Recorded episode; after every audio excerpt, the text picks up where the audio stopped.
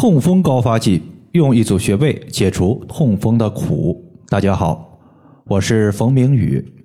有一位朋友他说，我老公的痛风昨天晚上发作了，我用公众号文章的方法，在他的红肿部位先进行放血，出血后他的疼痛就缓解了很多。但是我自己呀，想要彻底干掉痛风，有没有方法可以用？如果说人生之中有哪种痛让人受不了，那么痛风肯定是榜上有名的，让人撕心裂肺、生不如死的痛风，甚至有人说痛风的痛苦堪比女性生孩子。在古代其实就有痛风这种病，但是呀，它没有痛风这个名字。当时人们把痛风叫做“白虎病”，就是说痛风发作时像是老虎在撕咬自己一样。大家是不是感觉特别的形象呢？得了痛风的人，基本上他有一个特点，就是舌质偏红，舌苔黄腻居多，这就是湿热的表现。所以，想要彻底摆脱痛风、祛湿除热，就是我们首先要做的。痛风在解决的时候呢，我们要分清楚它的一个阶段。你要看一下痛风它是发作期还是平稳期。你像今天留言的患者，他自己用点刺放血的方法解决了痛风发作时的疼痛问题。他做的时候就是在红肿部位、疼痛部位进行点刺放血。如果你现在正好遇到痛风发作，但是自己还不会放血，该咋整？在这里呢，你记住两个穴位，一个叫做尺泽穴，另外一个叫做鱼际穴。直接在这两个穴位所在的区域刮痧，它就可以缓解我们发作期的痛风。小张他是我微信群的一个学员，就在国庆节的那几天回老家，和自己的岳父还有几个长辈喝酒，当时呀没有注意忌口，当天晚上痛风就发作了。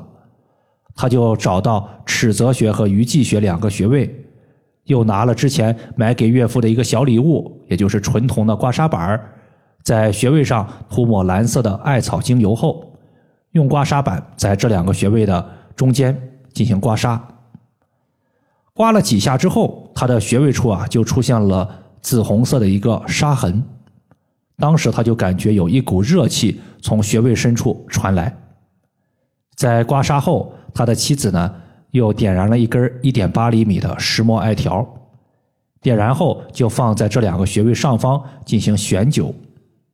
小张当时就感觉一阵温热，并且呢，逐步感觉到温热当中啊，还有一些刺痛感。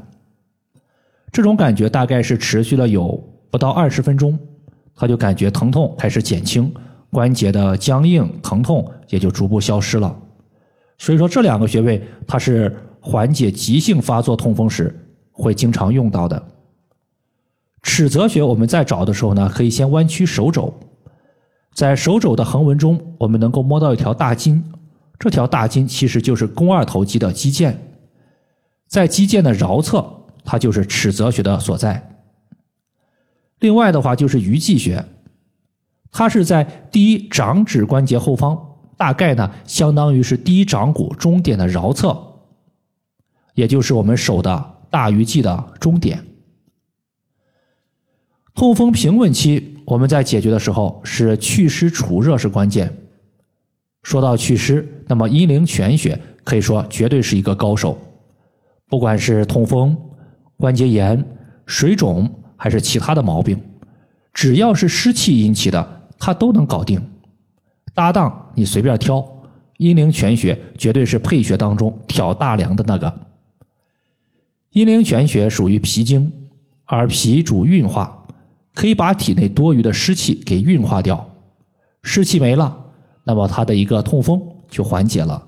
阴陵泉穴在找的时候，我们用食指沿着小腿内侧骨由下往上推，在膝关节的下方推不动了，这个时候这块骨头向上弯曲的位置就是阴陵泉穴。痛风它常常是发生在下肢，这是因为湿气它有下坠的一个特性，也因为湿气容易在下肢的一个犄角旮旯藏匿，难以清除。要想把脾胃运化的力量引导到下肢，让气血下行，就会用到足三里穴。足三里穴它位于小腿的外侧，是足阳明胃经上的重要穴位。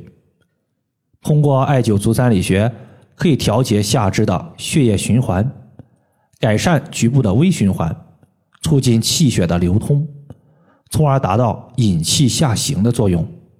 这样一来，脾胃运化的力量被引导到下肢，那么湿气就没有了藏身之处，痛风的症状也能够得到最大程度的缓解。足三里穴对于我们经常艾灸的朋友来说，它还可以避免艾灸上火。你像我自己平时艾灸比较懒，没有时间做引火归元，怎么办？我会在睡觉之前把自发热艾灸贴贴在足三里穴上。这样做就可以把上半身的火气引导到我们的下半身，上半身的火气少了，上火的几率就低了。足三里穴，当我们屈膝九十度，膝盖骨外侧的凹陷往下三寸就是穴位的所在。淤血会让身体疼痛，这个时候太冲穴就过来帮忙了，让你的血液流通起来。太冲穴是肝经的原穴，能够调节肝脏的功能。增强肝脏排毒解毒的能力，这样的话，你喝点啤酒，吃点大虾，出现痛风的几率就降低了。肝脏它还能够疏调身体之中的气，气非常的顺畅，那么气推动血液的运行，血液流动就更加的畅快，不容易有淤血产生，淤血少了，疼痛就减轻了。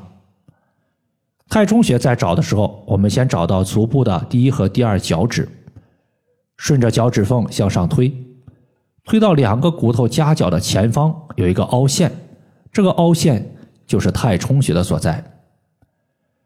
足三里、阴陵泉和太冲这三个穴位是平稳期调节痛风最常用到的。另外，会刮痧的话，大家多在小腿的内侧刮痧，也有缓解痛风的效果。以上就是我们今天所要分享的主要内容。如果大家还有所不明白的，可以关注我的公众账号“冯明宇艾灸”，姓冯的冯，名字的名，下雨的雨。感谢大家的收听，我们下期节目再见。